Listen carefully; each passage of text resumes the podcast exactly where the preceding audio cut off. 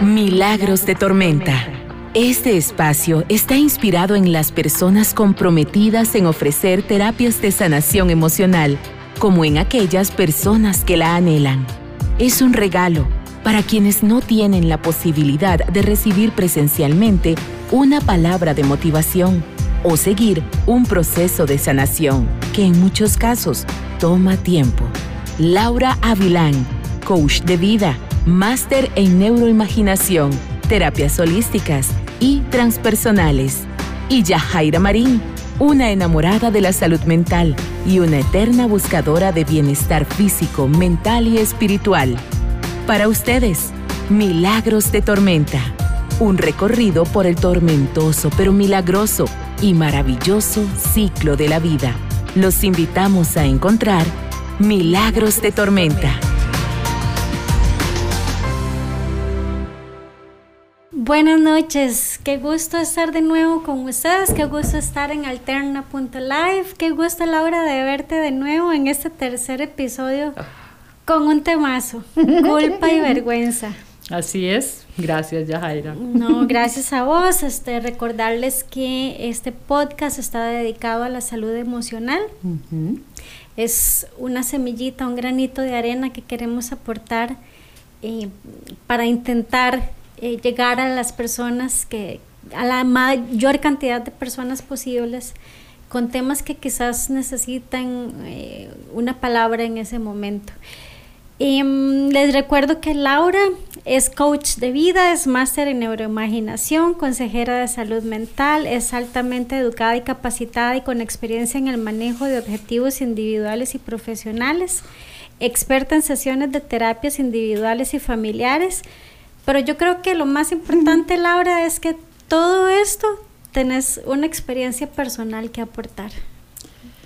Sí.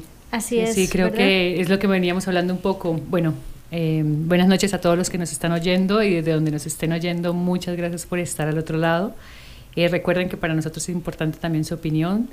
Eh, Yajaira más adelante les da el número de teléfono donde pueden escribir preguntas y consultas. Eh, básicamente agradecerle a Yajaira que fue la que me motivó mucho a esta parte y empezó a, a sugerir, ¿no? Sí, estábamos hablando un poco sobre la experiencia, ¿no? Que es súper eh, eh, importante porque cuando pasamos por esos baches aprendemos posibles herramientas para salir adelante, ¿no? Entonces claro, es, más fácil hablar de un tema por el que hemos pasado, por el, el, que ya hemos experimentado y hemos vivido, que, haberlo estudiado. Correcto. El, y el tema de la culpa y la vergüenza es que yo creo que todos, absolutamente todos, hemos sentido culpa por algo y eso nos lleva a la vergüenza. Correcto. En cuyo, bueno, es, el tema es muy amplio, es demasiado amplio. Eh, tanto que, bueno, creemos que se nos podría quedar por fuera algo, alguna pregunta y la podrían hacer al 83 65 2000. Y el, el tema por el cual digo que es amplio es que probablemente las situaciones por las que hemos sentido culpa y vergüenza pueden ser tan diversas como cada persona, como cada individuo. Correcto. Ahora, si podemos empezar, Laura, de cómo se manifiesta físicamente la culpa ¿Y por qué usualmente viene acompañada de vergüenza? eh, bueno, vamos a ver. Culpa y vergüenza lo aprendemos desde muy pequeños. Realmente si ustedes ven un niño, el niño no le tiene vergüenza estar desnudo, por ejemplo. Mm, el niño camina y, y, se quitó la ropa porque necesitaba, tenía calor y se quita la ropa. Pero ¿quién es el que tiene vergüenza? El adulto. El adulto. ¿Y qué es lo que dice el adulto? Ponte ropa, ¿no te da pena estar así? Entonces, de ahí ya hay una programación dentro de nosotros que nos lleva al tema de la vergüenza.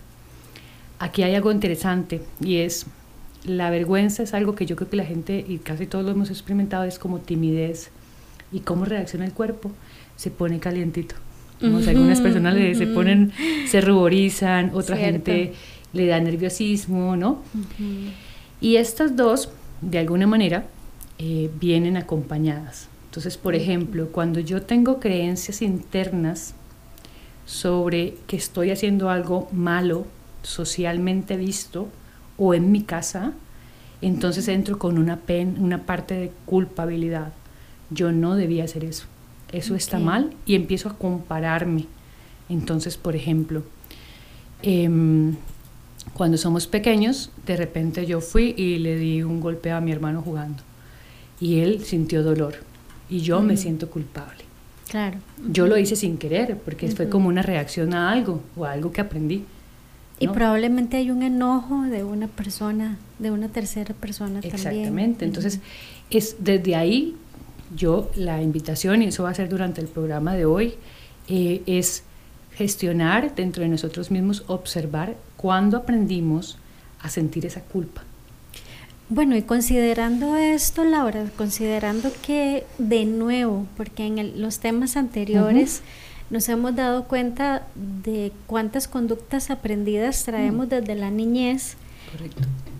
¿Qué hacemos con las viejas culpas?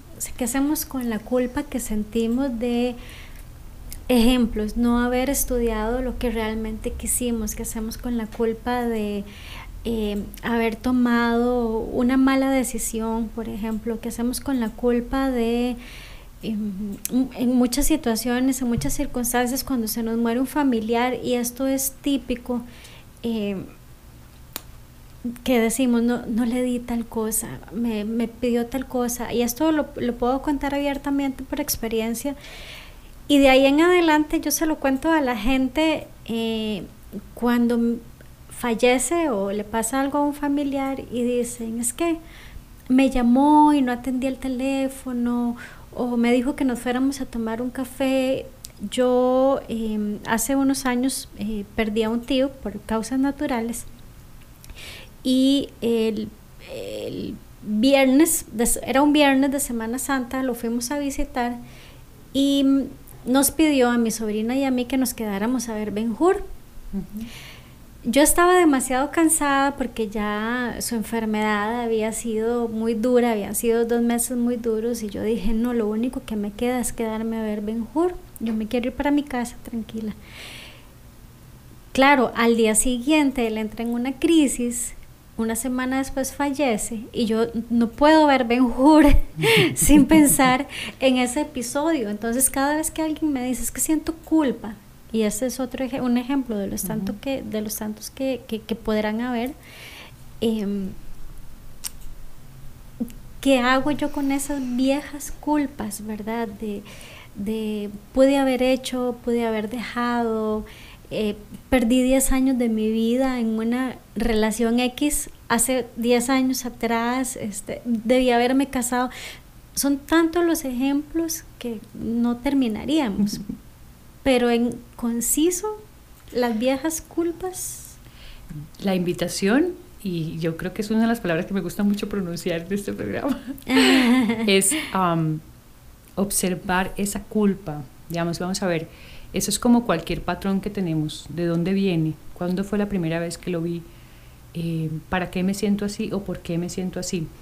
Entonces, cuando yo empiezo a observar, es como, por ejemplo, a veces hay culpas que vienen desde la validación necesito ser validada por esa persona. Necesito que esa persona me vea a mí que estoy haciendo algo bueno por ella.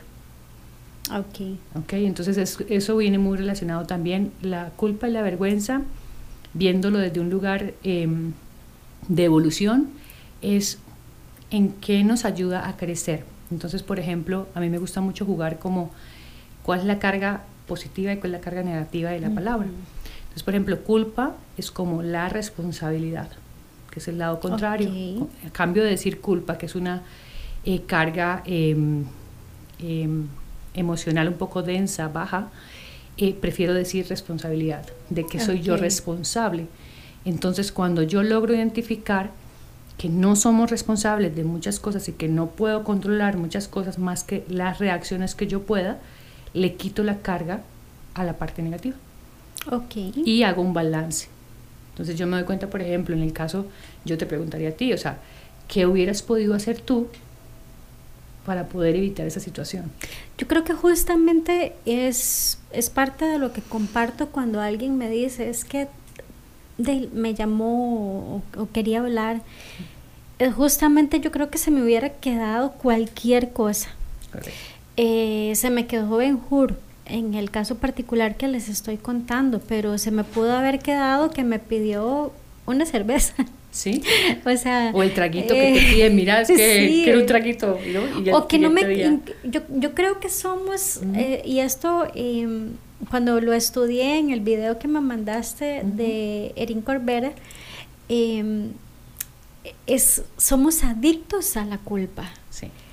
Entonces, somos tan adictos a sentirnos culpables que me busco una excusa. O sea, entonces me pude haber tragado, para hablarlo en buen tico, las tres horas de Ben Hur, que me hubiera venido, al día siguiente hubiera pasado todo lo que pasó, igual eh, hubiera fallecido. Correcto. Y me hubiera, y me hubiera pensado, me hubiera quedado a ver Ben Hur y exacto, o sea, debí haber, haber pasado la noche con él, debí, en verdad, o sea, a pesar de que incluso em, los familiares habíamos ya hecho muchísimas otras cosas, eh, ¿verdad? Por estar ahí, por estar presentes, etcétera, etcétera. Entonces, ahí sí creo yo que somos, y regreso al video de Corbera en el sentido de que estamos tan programados, como decís vos, a sentir culpa desde niños, desde que me encantó me encantó el ejemplo que él puso cuando un niño de 8 años va y se confiesa y dice... Que tengo que confesar. Sí. que, tengo que aquí, yo que he hecho malo. ¿Sí? Ya, no sé, me robé un jocote.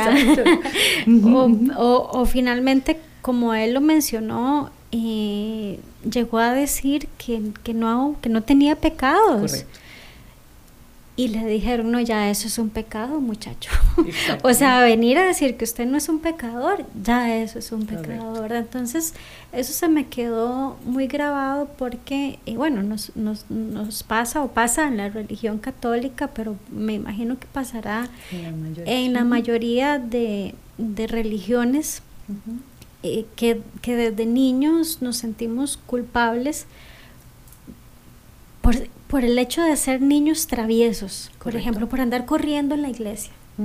porque no nos quedamos queditos por tantas cosas que, que, nos empiezan a saturar de esa culpabilidad que cuando llegamos a estas edades nos sentimos culpables simplemente por todo, por lo que dejamos de hacer, por lo que hicimos. Correcto. Ahora, ¿dónde está la, para hablar eh, seguido de lo que hemos venido hablando en Milagros de Tormenta, la conciencia de todo esto? O sea, ¿cómo, cómo movemos esa parte entonces consciente, cómo movemos la inconsciente para, como has dicho en otras ocasiones, mm, lo reflexionamos, lo meditamos y lo analizamos. vamos a ver, una de las, de las cosas que es, es, muy bonita ver dentro de la culpabilidad y la vergüenza es qué hace conmigo esto, o sea, en dónde y en qué lugar me pone la culpabilidad, ¿no? Entonces estoy en un lugar de víctima por eso te decía, digamos, la, la culpa simplemente me hace sentir víctima de algo. Y entonces siempre va a haber un victimario y una víctima, ¿no? Cosa que nos encanta ah, también. claro, porque así estamos en, en, un lugar que nos gusta mucho el tema del sufrimiento, ¿no?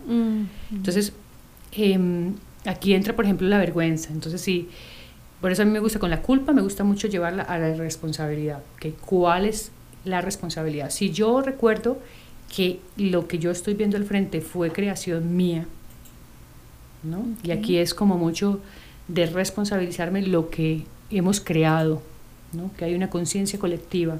Ok, ¿cuál es mi responsabilidad aquí? Okay. Entonces hay, un, hay, una, hay una gráfica muy bonita que em, se puede encontrar en Pinterest, en, en Google, que es un círculo sobre otro círculo. Y en el círculo primero es lo que yo puedo controlar. Y en el círculo segundo lo que yo no puedo controlar. Entonces vamos a ver, en el círculo primero siempre va a estar mis reacciones. Lo único realmente de lo que yo me puedo hacer responsable sobre mis reacciones. Okay. Y entonces, ¿cómo gestiono mis reacciones? Gestionándome la emoción. Entonces, la culpabilidad es una emoción aprendida. Es un sentimiento, es algo que se mueve dentro de mí, que me lleva a mí a qué. ¿Qué produzco a través de esto? Entonces me convierto en una víctima. Ok, cuando soy una víctima, ¿quién soy? Y la pregunta mayor es, ¿me gusta ser así? me siento cómoda porque hay gente que le gusta y le encanta. Sí, eh, pues el, básicamente ese sería el problema, que me guste, ¿verdad? Porque es una adicción. ¿Por qué? Porque cuando yo estoy en tema de víctima, todo el mundo me pone cuidado y todo el mundo me atiende y yo no tengo que responsabilizarme de mí. ¿no? Súper bien, ese papel es súper cómodo, porque entonces yo no me hago responsable, yo no trabajo porque tengo tal cosa, yo, y todo me lo dan, ¿no? Porque ahí está el del otro lado que también le gusta sentirse necesitado. Claro. ¿no? Entonces, ¿Qué sucede con la vergüenza? Por ahí leía yo algo o escuchaba algo. Es, puede ser insana o puede ser sana. Para mí me gusta más como, ¿a dónde me lleva esta, esta vergüenza? Entonces la vergüenza como timidez, por ejemplo, hay gente que puede trabajar la timidez desde un lugar de humildad. Uy, no sabía eso. ¿No? Y se pone colorado porque no sabía, ¿no? Y lejos de verse algo feo, es como, ay, qué tierno, ¿no? Eso yo lo vemos como un lado bonito y se crea la humildad. Okay. ¿No? Pero en el caso, digamos, de una vergüenza en donde, em, no sé, por ejemplo, que tengas, perdiste todo, digamos, lo que estábamos hablando hace un ratito, el tema del fracaso. Entonces yo tenía un trabajo muy bueno y de repente el trabajo muy bueno me pasó que tuve que empezar a vender cosas y yo no sabía si tenía la, la, capacidad para vender y me daba pena hablar a la gente. Vergüenza. Entonces, el qué dirán, por eso hay un dicho que el qué dirán ha matado la cantidad de sueños que te puedas imaginar. Porque entonces si yo estoy rodeada de aparentar algo, porque me da pena, o sea, decirle a la gente, hey, necesito eso, ¿de dónde viene eso? Eso es un patrón aprendido. Entonces, ¿cuál de mis progenitores o en qué parte de mi sociedad hubo esa parte de, es que yo no puedo hacer esto? Porque es que eso está mal visto en la sociedad. Entonces hay una forma de ver la vergüenza para evolucionar y es como, ok, ¿esto a dónde me lleva? Ah, bueno, ser humilde y decir, puchica, no sé cómo se hace eso. Por ejemplo, cuando uno está aprendiendo inglés, es que me da pena hablar con los otros. Entonces es como, ¿qué te dicen a ti? Hable. El otro tampoco sabe hablar español. A mí me pasó, a mí me pasó porque un antiguo jefe ah, no me corregía, sino que se burlaba. Entonces ahí justamente caigo en un tema que conversaba con una amiga un día de esto sobre qué difícil encontrar. Ella, ella lo denominó almohaditas de como de, soporte, ¿verdad? ¿Cómo encontramos esas almohaditas de soporte que no nos juzguen? ¿Verdad? Cuando, porque básicamente, o te pregunto más bien, la culpa siempre viene de un juicio. De un, ah, ok, porque te iba a preguntar si venía de un error. No, vamos a ver, eh, el juicio, cuando yo emito un juicio, estoy culpando a alguien de algo. Entonces, o a mí misma. Exactamente. Entonces, recuerda que muchos de mis pensamientos que aún no reconozco, porque son millones, ¿no? Entonces, em, ¿de qué manera yo este juicio o sea, cuando sale yo me veo juzgando a alguien para que sienta culpa, el otro se va a sentir culpable. No, yo no voy a hacer eso. Entonces es como, ¿cuál es mi prejuicio detrás de eso? Entonces, por ejemplo, cuando yo veo a alguien en la calle eh, o alguien ve en la calle, eh, es que esa persona está vestida de tal forma, ¿no? Y, creo un juicio. Automáticamente esos son mis prejuicios. El otro ni siquiera se da cuenta. Sí, sí, sí. Pero si es familia, feliz. exactamente es lo que tú dijiste en inglés. O sea, su prejuicio es muy probablemente él se burla porque a lo mejor a él le costó un montón, ¿no? Y en este momento posiblemente le hicieron lo mismo, pero no supo gestionarlo. O sea, algo que es como he ido aprendiendo más y cada vez me voy dando cuenta que es no vamos a poder dar otra cosa que no hemos aprendido. Claro. ¿No? Y cuando hay un corazón bondadoso que aprendió sobre la bondad, es como es ser muy fácil es ser esa almohadita, pero cuando no lo hemos aprendido vamos a dar de lo mismo que nos dieron. ¿no? Entonces, si yo aprendí en mi familia que, por ejemplo, em, eh, los católicos eran tal y los cristianos eran tal y los otros, y no podía mezclarme, y es mi prejuicio. Pero cuando salgo al mundo, ¿qué es lo que sucede? Me doy dando cuenta que en España viven de esta manera, que en otro país viven de esta forma, y me doy dando cuenta de que se expande mi conciencia. Entonces, volviendo a la pregunta que me decías, ¿cómo yo puedo gestionar esa conciencia y darme cuenta? Es observando, eh, viendo películas, estudiando un poco qué es lo que sucede en otros mundos, ¿no? Para que mi mente se pueda expandir de una manera amorosa. Ok, ¿no? Ok. Igual, eso me, me, sigue generando como la duda de el juicio y el error, porque lo que hablábamos antes de entrar al aire, ¿qué, qué pasa cuando nosotros creemos haber tomado una buena decisión, ¿verdad? O sea, hay todo un plan alrededor de eh, hemos hecho, deshecho, hemos hecho los cálculos, llevamos la raíz al cuadrado y todo dice que eso tenía que funcionar. Y después tenemos que pagar un precio muy caro por esa decisión y empezamos a culparnos. Ok, va. Por la decisión como tal. Vamos a ver. Te puedo poner varios. Claro. Esto es como, así yo no tome ninguna decisión, estoy tomando una decisión. Así yo no la haga verbal. Ok. esto fue una experiencia también a nivel personal que yo sentía que, digamos, fue el silencio también da una respuesta. Y efectivamente el silencio, cuando tú estás en una situación X y no te mueves ni nada, estás dando una respuesta. Entonces, dentro de la vida no existen errores, existen lecciones. Cuando yo comprendo que eso que yo considero desde mi juicio fue un error porque yo me comparo con alguien que debía ser de esta forma, ¿no? Lo considero un error porque no me salió como fue, mi matemática no, no funcionó, pero resulta que la vida es tan perfecta que simplemente en ese momento te dice, no es por ahí. Pero como yo vengo de una programación específica, yo necesito que eso salga de esa manera. Entonces, como te dicen, uno más uno es dos y ese es el resultado. Pero en la vida es muy diferente. En la vida no es matemática. Exactamente. Entonces, ¿qué sucede? Sí somos creados bajo geometría sagrada y hay un cálculo para todas las cosas, pero resulta que yo no tengo esa fórmula. Esa fórmula la tiene Dios o la espiritualidad que yo maneje. ¿no? Entonces, ¿qué sucede? Cuando yo logro entender eso. Cuando yo logro entender que las cosas no son como yo quiero que sean porque yo no puedo, vamos a ver, aquí voy a hacer un paréntesis, yo puedo manipular para que las cosas salgan, pero no van a salir de la mejor manera y alineadas a mi propósito divino. Pero cuando yo no manipulo y simplemente pido y digo, bueno, ok, si yo estudio, qué sé yo, administración turística, que fue en mi caso, cuando yo empecé a estudiar, yo no sabía que yo iba a llegar al proceso que he tenido. Y yo dije, wow, o sea, jamás en mi vida empecé, me imaginé como todo el proceso y yo dije, oh, wow, ¿no? Yo quería irme para otro, para otro país y no, míreme aquí. Entonces es como todo y yo dije, wow, o sea, cuando un día meditando y sentándome a observar qué era lo que había pasado, dije, por más que para mí, en su momento de inconsciencia o la capacidad de conciencia que tenía en ese momento, no me gustaba, dije, wow, todo fue tan perfecto que en este momento yo lo único que puedo dar es gracias. Entonces, cuando yo logro entender que todo es perfecto tal cual sucede y suelto el control, porque vamos a ver, en el juicio que hay, control. Claro, las cosas no salieron como yo las planeé, como como yo debía o podía controlarlas. Exacto, entonces vamos al, tema de la culpa. Ay, pero es que yo quería que esto, ta, ta, ta, ta, ta, ta, ta, ta. él quería, él debía ser de esta forma.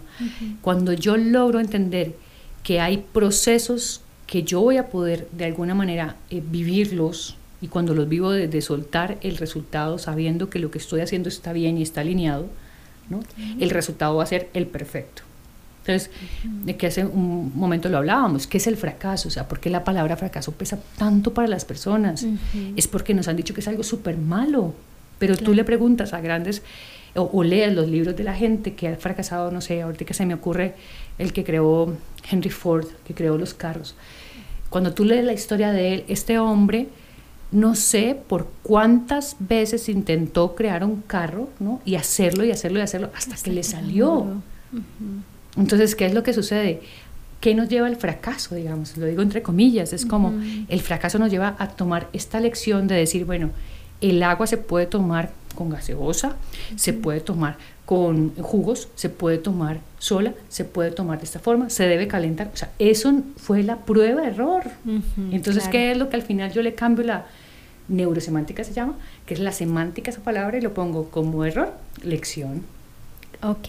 Y es más fácil de digerirla para mí. Eso te iba a decir, o sea, es mucho más fácil. De alguna forma, incluso el cuerpo la puede sentir de forma más positiva.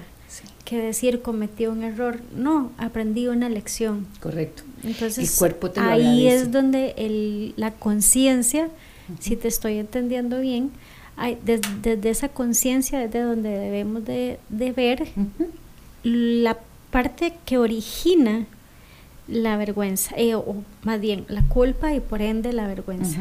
claro, porque vamos a ver, si yo, por ejemplo, cometo un error, em, yo creo que eso lo vi un poco, a ver si me acuerdo un poco en, en, en programación neurolingüística, em, cuando tenemos, se, se, llaman metaprogramas, entonces, por ejemplo, cuando tú te caes de chiquito y la gente se burla de ti, ¿no? Y de repente otra vez te caes y la gente se sigue burlando de ti, tú vas a generar una emoción, esa emoción se, se va filtrando en ti, ¿no? Y al final, cuando te vuelvas a caer en otro lugar, aunque la gente no esté viendo, no sé si te ha pasado que yo una vez me caí haciendo una visita con un cliente y mucha vergüenza. la pena que me dio y yo, ay, Dios mío. Pero entonces me acordé, ay, no, aquí no pasó nada. Vámonos. Entonces, ¿qué pasa? O sea, mi metaprograma era que cuando yo me caía me daba pena. claro. Puchica, pero no estamos exentos de caernos. ¿no? Ah, no, yo de famosa. o sea, aquí podría, podría invitar a mi mamá. ¿Cuántas veces me tuvo que curar las, las, las, con algo que se llamaba mentioley? Oh, Dios, o sea, yo siempre andaba naranjada.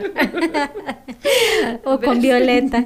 Eh, sí, definitivamente. Y de ahí en adelante, eh, yo no recuerdo cuándo fue la última vez que me caí y ya no me dio vergüenza, pero sí, sí tenés razón en el sentido de que de que uno se piensa, ay, como que ya esa soy yo. sí, exacto, ya llega uno como a una madurez, dice, y si me caí, ¿qué hago? ya, limpiese la rodilla, levántese y váyase, porque ¿qué más? yo conozco, tal vez salía con alguien o conocía a alguien y le decía, yo me caigo. Para que lo tomen en cuenta, para que no le dé vergüenza ajena, porque esa, esa, es la otra, ¿verdad? Exacto. La vergüenza, la vergüenza ajena o la culpa de que no me estuvo. Dios mío. Bueno, oh, así sería muy importante invitarlos a que vean eso, o sea, dense cuenta cuando les da una vergüenza ajena, por ejemplo, eso es aprendido. Y no te da pena hacer eso. ¿Verdad? Bueno, eso, eso puede ser otro tema, o sea, la pena ajena, por da mucho últimamente. Laura, ¿cuál es la diferencia entre la vergüenza después de la culpa y el autocastigo? Porque entonces nos sentimos culpables por cuánta situación nos pasa por la vida o por cuánta decisión tomamos. Y sentimos vergüenza y nos autocastigamos por ende o hay alguna diferencia entre ellas o están de la mano. Yo me atrevería a decir que es un tema, digamos, cuando yo me autocastigo es porque tengo un prejuicio que vendría igualmente de la parte eh, de qué es lo que yo creo acerca de eso y qué es lo que yo creo de mí. Okay. ok. Entonces, por ejemplo, si mi autoestima no está trabajada, entonces eso que yo pensé que es vergonzoso, ¿no? O que me sentí culpable y yo no lo he trabajado en mí, se vuelve como un pensamiento o un, ahí como una burbujita que va a ser incómoda y me va a estar diciendo es que tú hiciste, tú hiciste, tú hiciste, tú hiciste y, me, y me autoflagelo con eso que yo debía hacer, que tú lo dices.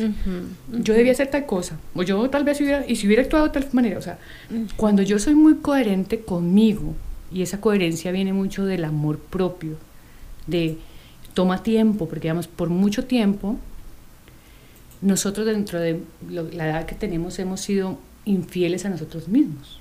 Claro. Entonces, digamos, es como, eh, nos dicen los amigos, ¿te quieres ir a tomar una copa de vino? Y tú dices, ay, te preguntas a ti mismo, ¿será que quiero ir? y el otro dice, qué aburrido que eres. Y uno así como, bueno, está bien, yo voy. Y realmente no quieres y quizás no querías, ajá. Entonces no te estás siendo leal. Y al no, ser, al no serte leal, ¿qué es lo que pasa? Una parte de ti se está autoflagelando si le fue mal. O si se trasnochó al otro día y dice, pucha, yo no debía haber ido allá, vea cómo estoy ahora. Y empiezan los pensamientos.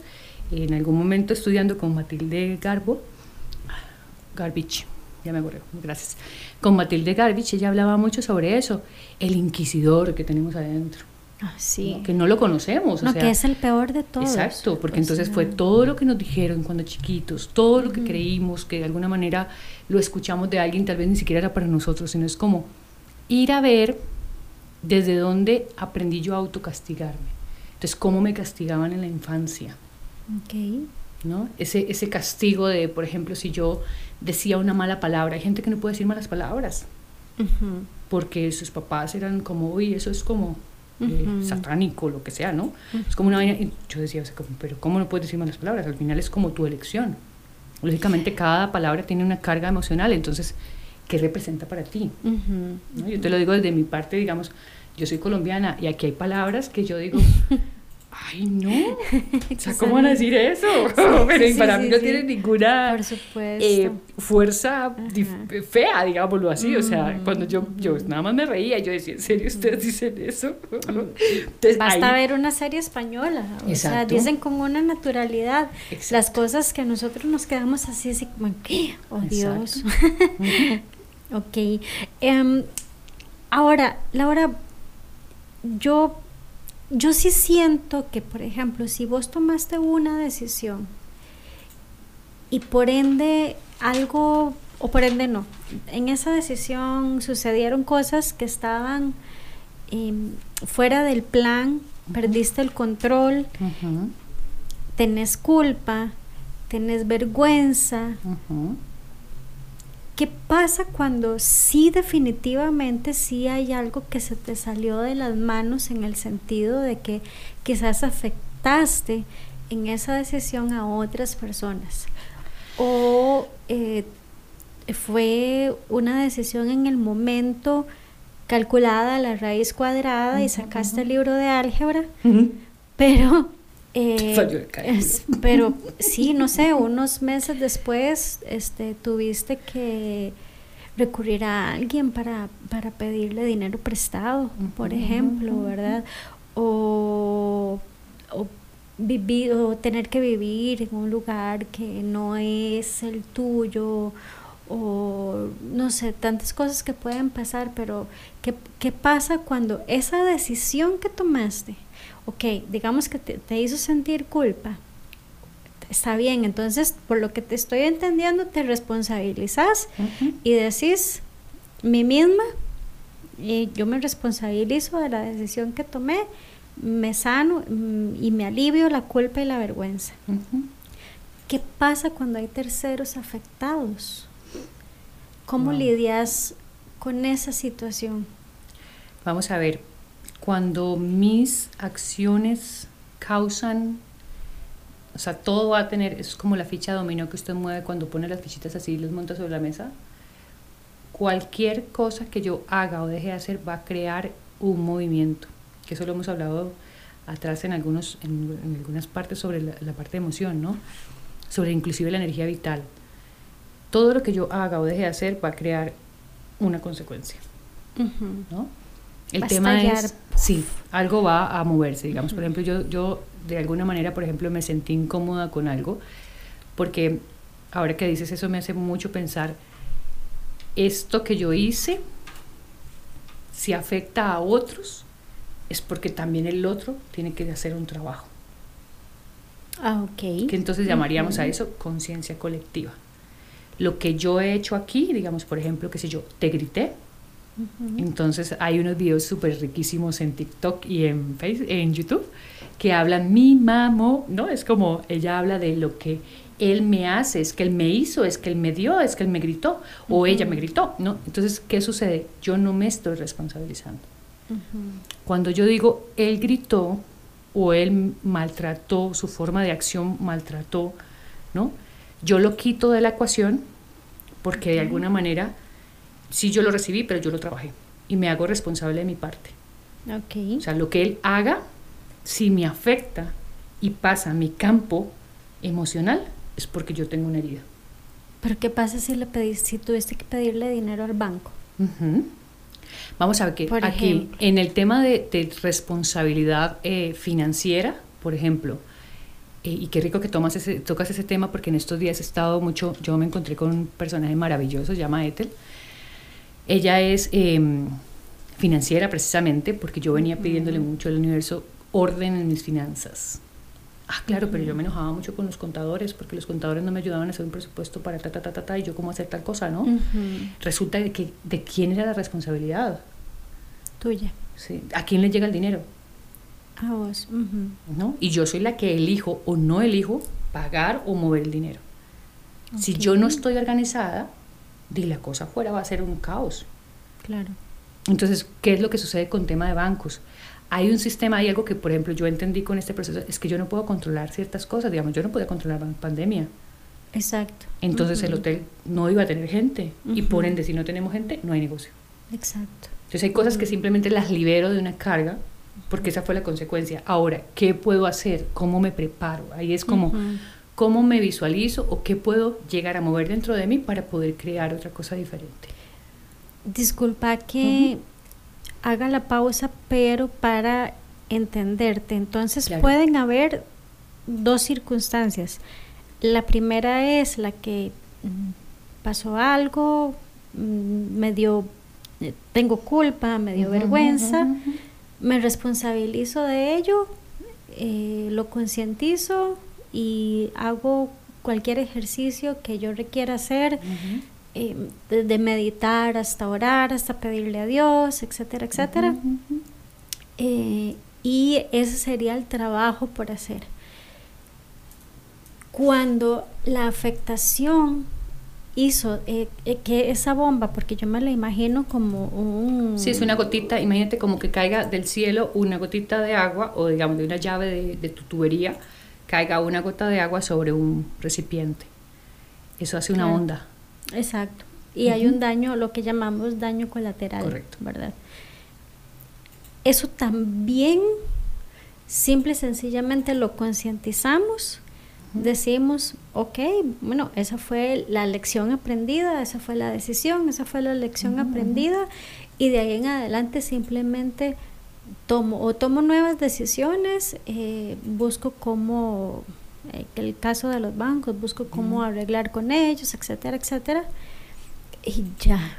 Correcto, es que no hay más nada que hacer. Vamos a ver, hay, yo, hay un ejercicio que yo practico mucho conmigo cuando entro en, en esos temas, como porque eso también genera ansiedad, ¿no?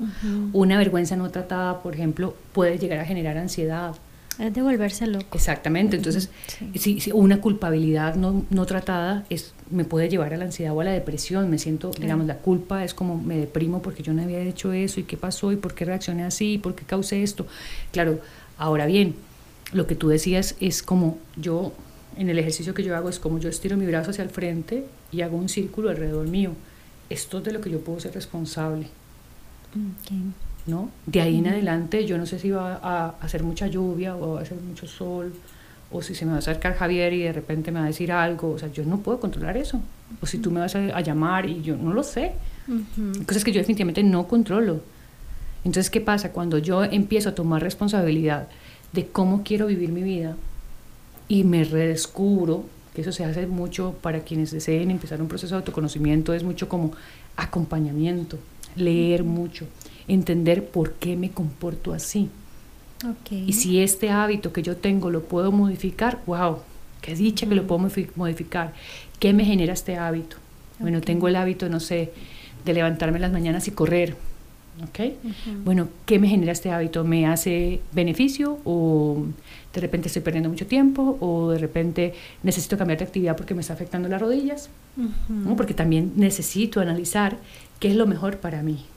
Y eso es un muy buen ejemplo, porque nos sentimos culpables también hasta de cosas que no hacemos. ¿Correcto? Por ejemplo, eh, bueno, la gente que sale a correr todos los días, pues, no sé, me, me generan adrenalina y se sienten bien, etcétera. Sí. Pero muchas veces pasa que me siento culpable de no salir a correr todas las mañanas, pero tampoco hago nada al respecto. Correcto. O sea, simplemente me quedo como con la culpa. E incluso hasta con la vergüenza, porque me pienso, "Ay, di, mira, fulanita de tal sí hace natación y sí va al gimnasio y eso lo otro". Ujú. O sea, es, es, yo, yo, yo creo que, yo creo que todavía tenemos tiempo y sería muy rápido empezar a concluir, pero yo creo que la base de todo esto es qué decisión tomo y una vez que la tomé me responsabilizo de Correcto. ella. Sí, por ejemplo, am, yo he aprendido mucho alrededor de, de- de libros y amistades que he tenido muy cerca, que mm, el decir no no debería generar culpa o vergüenza. Tremendo. ¿no? Entonces, que eh, una de mis amigas, yo le dije, bueno, hey, llevamos mucho tiempo sin vernos, que me dice, es que no, ahorita no estoy lista para dar. O sea, ¿por qué nos cuesta tanto eh, sentir culpa si alguien de, de, repente yo llamo y tú me digas, mira Laura, no estoy lista, no quiero ver a nadie? Claro. Porque eh, en ese momento yo entendía, y ella lo explica de una manera muy bonita, y es, nosotros somos como fogatas, y de repente a veces simplemente esa fogata se baja un poquito y necesita recargarse. Sí. ¿Eh? Y es terrible, y aquí regreso a, a lo de las almohaditas, porque em, a, mí me pasa muchísimo, a veces simple y sencillamente me escondo. O sea, me escondo en el sentido de que platico poco, o no quiero hablar con nadie, o infinidad de cosas eh, y eh, eh, entonces siento culpa, siento culpa sobre todo porque las demás personas, puedo sentir el juzgamiento de las demás personas y no solo sentirlo, o sea, muchas veces te lo dicen, de, pero es que te estuve llamando y he pasado meses llamándote, ¿verdad? Y, y, y, también, y por otro lado siempre me he pensado, que pereza andarme justificando por la vida. Es, eh, me atrevo a, como a pedir el teléfono ahora que mientras estás leyendo para buscar, yo estoy en un club de lectura y justo estuvimos leyendo El poder de los hábitos. ¿No? Entonces me toca un capítulo y nos preguntaban como con qué frase nos quedábamos. Así que voy a irla buscando mientras te voy ahí. Aquí te tengo una pregunta. Entonces, ¿cómo, ¿cómo querés? Bueno, yo voy a aprovechar para hacer esta pausa, y eh, recordarles que nos patrocina el Hotel Holístico Monteverde, un lugar que definitivamente los invito a conocer. Eh, aparte, em, Monteverde como una de las reservas nacionales más importantes, no solo en el país, sino a nivel de Latinoamérica, es un lugar precioso, Monteverde como tal, y el Hotel Holístico, que lo pueden encontrar así en redes sociales, Hotel Holístico Monteverde para que nos sigan en, en, en, las redes sociales y lo conozcan un poquito. El website es www.hotelholístico.monteverde.com para que de verdad eh, vayan, lo busquen y, y, verán que definitivamente es un lugar que van a querer conocer. Así que los estamos invitando, sobre todo en esta época de vacaciones y época de descanso. Es un lugar que combina la naturaleza, eh, el hospedaje, la alimentación, con todo esto que estamos escuchando de Laura, definitivamente. Tenemos, tenés, eh, hay varios Sí, te quería contar que en estos días estoy, quiero como agradecerlo mucho porque em, he tenido la oportunidad de poder crear algunos proyectos a través de lo que llamamos el despertar de los sentidos. Em, y justo ahorita para una fecha muy importante hay una cliente que me solicitó para un cumpleaños, entonces es como regalarse, hace ese regalo desde la parte holística. Recordar que nuestro cumpleaños o fechas especiales es como tienen la energía mucho mayor, mucho más alta, porque es la fecha de nacimiento, ¿no? Entonces, en este proceso fue muy bonito verlo y sentirlo, porque eh, ella quería como, eh, así como, yo dije, ah, es como una oportunidad muy bonita y empecé a sentirlo, ¿no? Y mm, empezamos a hablar mucho del despertar de los sentidos, que es un tour precisamente que se hace dentro de una, dentro de una de las reservas, donde se camina y se va como observando mucho lo que vamos sintiendo, ¿no? Y ese, esa parte que hemos hablado mucho en, en, todos estos episodios es como cómo me siento. Entonces, cuando yo estoy en un lugar de autoobservación, logro darme cuenta de cosas que no me he dado cuenta nunca. Y es increíble, exacto. Sí, es increíble. Yo eh, ya tuve la oportunidad de experimentarlo. Y realmente que uno muchas veces se sorprende hasta de uno mismo, sin lugar a dudas. Yo creo que a la persona que uno nunca termina de conocer definitivamente es uno mismo. Así que eh, los estamos invitando, incluso ahora para San Valentín, debe ser bellísimo, o sea, darse ese regalo, e ir a pasar el, fin de semana eh, por allá para celebrar San Valentín. Vamos a ver, Laura. Yo creo que la pregunta está basada un poquito en esto que estábamos hablando antes de iniciar el programa y que es básico y que ya muchas personas me lo, me lo han solicitado en el sentido de específicamente qué hago cuando eh, quiero experimentar sexualidad holística, cuando eh, necesito reactivar mi energía vital, qué hago con mi autoestima y el caso de hoy que estamos hablando de la culpa, son como puntualmente qué se hace cuando esa decisión que tomaste y que te llevó a sentir culpa, vergüenza, te cambia el rumbo o sea, perdiste el control, ¿verdad? Vamos a ver, yo esto si, si a algunos de la gente les gusta ir al mar, eh, vamos a ver, en el mar cuando uno surfea, uno ve que las olas vienen de tres. y cuando estás en la parte, digamos, de la... Ellos tienen como, vienen tres olas, hay un momento de calma y luego vienen otras tres olas y así es como se mueve un poco la marea. Eh, cuando logramos entender que esa decisión, o sea, uno cuando está sobre la ola a veces piensa, ah, esta es la ola perfecta, y me voy a montar sobre ella y resulta que no la logro coger. y luego se monta sobre la otra y resulta que esa tampoco era, ¿no? Y a veces no nos podemos subir en ninguna. Entonces, y tienes que tomar una decisión. Otra. Sí, o Porque aquí estamos basándonos en que ya tomamos una decisión. Entonces, exacto. ¿Qué sucede cuando me equivoco de ola? Y tal vez hubiera, cuando yo vi que la ola primera venía maravillosa, y resulta que no la logré tomar, sino que entonces tomé la segunda. Y la ola me revolcó. No la logré. Entonces, ¿qué pasa? Yo no tengo control sobre los resultados. Yo puedo pensar que eso puede suceder y así lo siento. El tema es, ¿qué quiero hacer yo con esos resultados que obtuve? Entonces, como cuando tú te preparas y por primera vez vas a hacer un café chorreado. y entonces resulta que en la primera le echaste y es una decisión, porque desde que nos despertamos, eh, a esta persona que nos está haciendo precisamente esto es, observa desde que te levantas las decisiones que estás tomando, porque todo el tiempo, desde que yo tomo y abro los ojos, estoy tomando una decisión. Abro mis ojos y me quiero levantar de la cama o no. Lo que pasa es que ya estamos programados. ¿no? ¿Me quiero cepillar los dientes o no? Tú no, te lo cuestionas, ya estás programado. Ya, ya lo hacemos. Entonces, cuando yo empiezo a esa invitación de autoobservarme, y la pregunta es, si no te gustó esa decisión que tomaste, ¿qué puedes hacer para mejorar o simplemente decir, bueno, esto no me funcionó, ¿cómo la cambio? Porque lo bonito de esta vida es que podemos cambiar y podemos coger otra ola. O sea, es como, ¿de qué manera yo agarro esta situación que no me gustó porque fue una mala decisión, entonces me llevó a la ruptura, por ejemplo, de mi relación? O me llevó a mi despido de trabajo, o me llevó a mm, que alguien me odiara, digamos, que es como a veces lo que nos pasa, o alguien no me volviera a hablar, ¿no? ¿Qué, qué puedo hacer? Bueno, primero gestiono, ¿ok? ¿Cómo me siento? Bueno, pucha, pues metí la pata, no debía hacer eso, bueno, ok, ¿qué me llevó a eso? Para no volver a cometer el mismo error o lección porque recordemos que la vida nos va a presentar la lección que cientos veces hasta que la aprendamos. Esto es como ir a la universidad.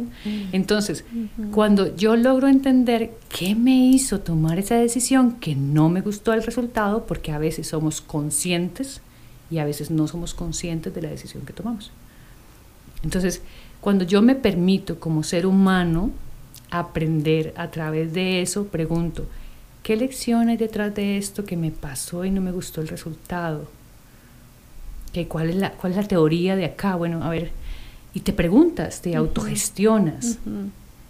Entonces ahí ya puedes decir, ah, bueno, puchica, si tengo de alguna manera y lo siento en mi corazón, bueno, tengo, perdón, si elijo, porque el tener es una obligación social, ¿no?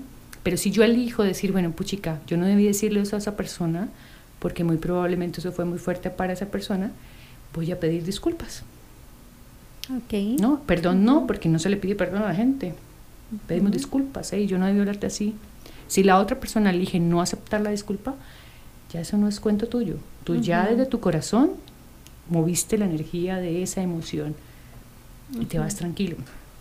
Pero si no hay nada que hacer, porque como tú decías, la persona se murió, ok, ¿cómo lo gestiono? Entonces aquí viene lo hermoso de una de las herramientas que trabajamos es constelaciones familiares. Entonces hay momentos donde la emoción queda pegada y necesita ser reconocida. Entonces, em, si ya es demasiado denso para mí y no puedo definitivamente porque la decisión que tomé fue algo que me removió mi vida completamente. Entonces vamos a ir a un tema de infidelidades. Mi pareja me vio con otro. ¿No? ¿Eso a qué lleva? A que tengamos una ruptura. Yo no, quería, yo no quería romper la relación. Y esto hizo que todo mi movimiento eh, financiero, porque una de las cosas más caras que hay en la vida es divorciarse. porque todo, y en todo sentido, en el emocional. Todo, todo, exactamente. ¿Por qué? Porque tienes todo lo que construiste y lo que pensaste se cae. ¿no? O sea, nosotros nunca miramos cuando nos separamos de alguien todo lo que hay detrás. O sea, simplemente tomamos la decisión de separarnos. Un día que nos dio una rabieta, nunca lo hablamos desde la paz, sino que simplemente fue todo la caos y el caos y terminamos. Entonces ahora ya no hay vuelta atrás porque ya los dos estamos tan lastimados que ya una terapia tendría que ser muy intensa o simplemente aceptar el hecho de que ya cumplimos nuestro ciclo y que esa es la manera. Entonces ahora, ¿qué aprendo? La pregunta es, ¿qué estoy aprendiendo o qué aprendí de esa decisión? A mí eso me recuerda algo que eh, ya en otras ocasiones he hablado sobre eh, Ana Paula Robledo, que ella es nutricionista y coach de vida, porque ha sido una gran maestra para mí también. Yo tengo que ser muy agradecida con, con Dios, con la vida, porque eh, siempre pone a personas eh, como Laura en mi camino. Ana Paula ha sido una de ellas y yo creo que a esta pregunta en concreto, y Laura está aquí para corregirme justamente, ¿qué hacer cuando la decisión me cambia el rumbo? Es dónde está, y vieras que siempre me costó mucho conceptualizarlo, es dónde está la oportunidad de eso, o sea, la oportunidad de hacer algo diferente. Yo me acuerdo que yo me sentaba con Ana Paula y me decía, ok, ya pasó esto, ya pasó lo otro, ya te despidieron, ya, bla, bla, bla. ¿Y dónde está? ¿Cuál es la oportunidad? ¿Dónde ve la oportunidad? Y yo no veo nada, o sea, no, no veo nada más allá del problema, no veo nada más allá de, de y bueno, y, y, en cosas que volvemos a lo mismo, o sea, que, que, que, fue, que son decisiones planeadas, donde, donde todo, todo, absolutamente todo creíste que te debió haber salido bien, o, sea, o, desde el punto de vista de uno. Pero eh, lo hemos hablado en algún momento, no, la vida no es lineal y por más que yo crea que todas las fichas del ajedrez las acomodé perfectamente para que no me hicieran un jaque mate, pudo haber dejado una ficha abierta. Ok. ¿Me entiendes? Entonces es, es como a veces no tenemos las herramientas y es ese, ese lado que a mí me gusta mucho como eh, cuando estamos en terapia con las personas es qué hubiera podido hacer yo desde esa conciencia que tenía. Si digamos, por ejemplo, lo que pasó pasó hace cinco años, ¿quién era yo hace cinco años? Claro. ¿no? Y ahora, ¿quién soy yo? Esos cinco años del proceso, no hubiera tenido esos cinco años si no me hubiera pasado X cosa.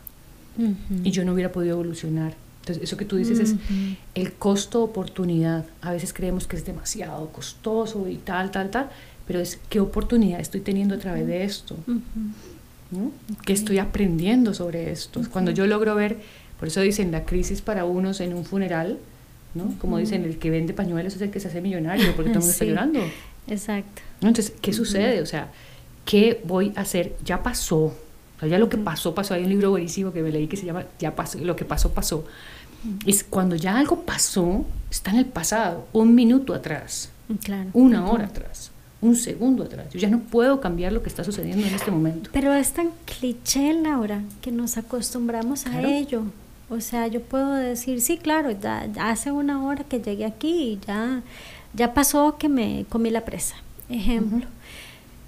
Pero ya lo que es vivir el momento de que me cambió el rumbo es otra cosa, porque para mí es demasiado cliché eh, lo que pasó, pasó. Em, vivir en el presente me encanta o sea, y, y, hemos hablado en otras oportunidades de que el pasado eh, nos genera angustia, el futuro nos genera ansiedad y nunca vivimos realmente en el momento. Ok.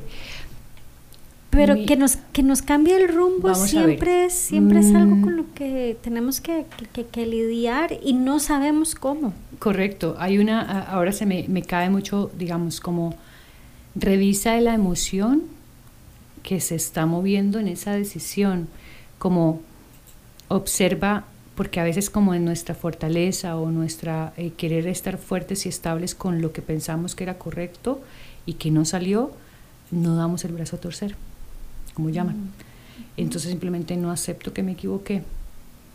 Cuando yo acepto que la decisión que tomé no fue la correcta, estoy liberando la emoción de culpa, por así decirlo. Mm, porque me estoy sintiendo culpable, porque el rumbo que tenía, que yo quería, no fue. Entonces, lejos es, recuerden que este cuerpo hermoso que tenemos es un contenedor hermoso y precioso de vida de energía vital, el cual funciona a través de nuestros pensamientos y hace creación y manifestaciones y todo viene del corazón. Entonces nada está mal, simplemente eh, a nuestra conciencia o hacia el mundo, hacia afuera, eso es lo que debería haber pasado. ¿Y qué pasa si yo esto que sucedió lo tomo desde un lugar, ok, qué emoción se mueve en mí? ¿Cómo me siento? ¿Qué estoy aprendiendo de esto? ¿Cómo la voy llevando un día a la vez? Como dicen los alcohólicos anónimos un, día, a la, vez, como trabajamos en Reiki, solo por hoy, solo por hoy voy a estar consciente de tal cosa, porque si me voy al pasado, voy a estar autocastigándome por esa decisión que tomé. Para ir concluyendo un poco, eh, no, un poco no, ya para, para concluir, es que definitivamente no nos alcanza el tiempo, sí, sin duda alguna. Vamos a ver, mi conclusión es, eh, concientizar, responsabilizarnos y liberar. Sí. ¿Qué más hay ahí? Yo quería dejarles una frase hermosa que me quedé, porque digamos, el, el tema de trabajarnos, y tú lo hiciste muy claro al principio, es qué gestionar, cómo gestionar esto que nos pasa. Entonces, cuando la culpa, cuando la vergüenza, cuando la depresión, cuando la ansiedad empiece a trabajar en nosotros, es un hábito aprendido. Por eso Ernie Corbera lo habla mucho desde la adicción a la culpa o la adicción al sufrimiento, lo dicen otros, otras espiritualidades, digamos. Entonces, yo me quedé con algo muy bonito que decía, la esencia de toda esa formación es concentrarse intensamente en el hábito más importante, la fuerza de voluntad. Entonces, ¿qué sucede? Yo sé que el tema de la fuerza de voluntad tenemos que trabajarla mucho, ¿no? Porque... ¿Qué es? Para qué lo estoy haciendo, qué me motiva a hacer esto. Entonces ahí es como ese hábito que de alguna manera me ha fallado durante X y X y X y esta reacción, este patrón, ¿cómo lo estoy trabajando?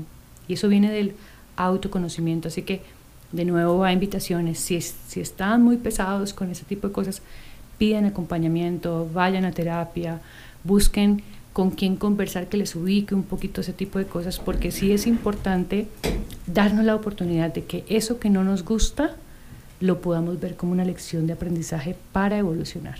Hermoso, esa es otra cosa que me gusta mucho. Yo creo que eh, estamos en, en, en una era en la que las almohaditas que nos podemos encontrar en el camino realmente son muy pocas, desafortunadamente y, nos podríamos sentir más apapachados, pero bueno, eh, cuesta mucho, pero sí es importante eso que decís, eso me gusta, como buscar las personas con las que sí puedes hablar, con las que sí puedes em, ser, abrirte, decir honestamente, siento culpa, siento vergüenza por esto y esto y eso, y que sabes que no te va a hablar desde el juzgamiento. Yo cierro con esta frase que dice, no culpes a nadie, no te quejes de nada ni de nadie, porque fundamentalmente tú has hecho vida. Entonces, esa frase, justamente esa frase me gustó porque, eh, porque volvemos a lo del juzgamiento. Eh, esta es mi vida, estas son mis elecciones, este, estos son mis errores, estos son mis fracasos, esta es mi culpa, esta es mi vergüenza. Eh, la concientizo, me responsabilizo y la libero. correcto, exactamente. Les recuerdo una vez más las redes sociales de Laura porque es muy interesante todo lo que ella nos comparte. Eh, es Laura, eh, guion, abajo, Avilán, guion, abajo, coach. Ok, pero eh, estamos a través de alterna.live para que ellos también lo sigan y tienen cosas muy, muy, interesantes, muchísimo. Y mis redes sociales, Yajaira Marín, estoy para servirles. Muchísimas gracias, por este espacio. Esperamos que haya sido realmente un espacio de paz y de tranquilidad.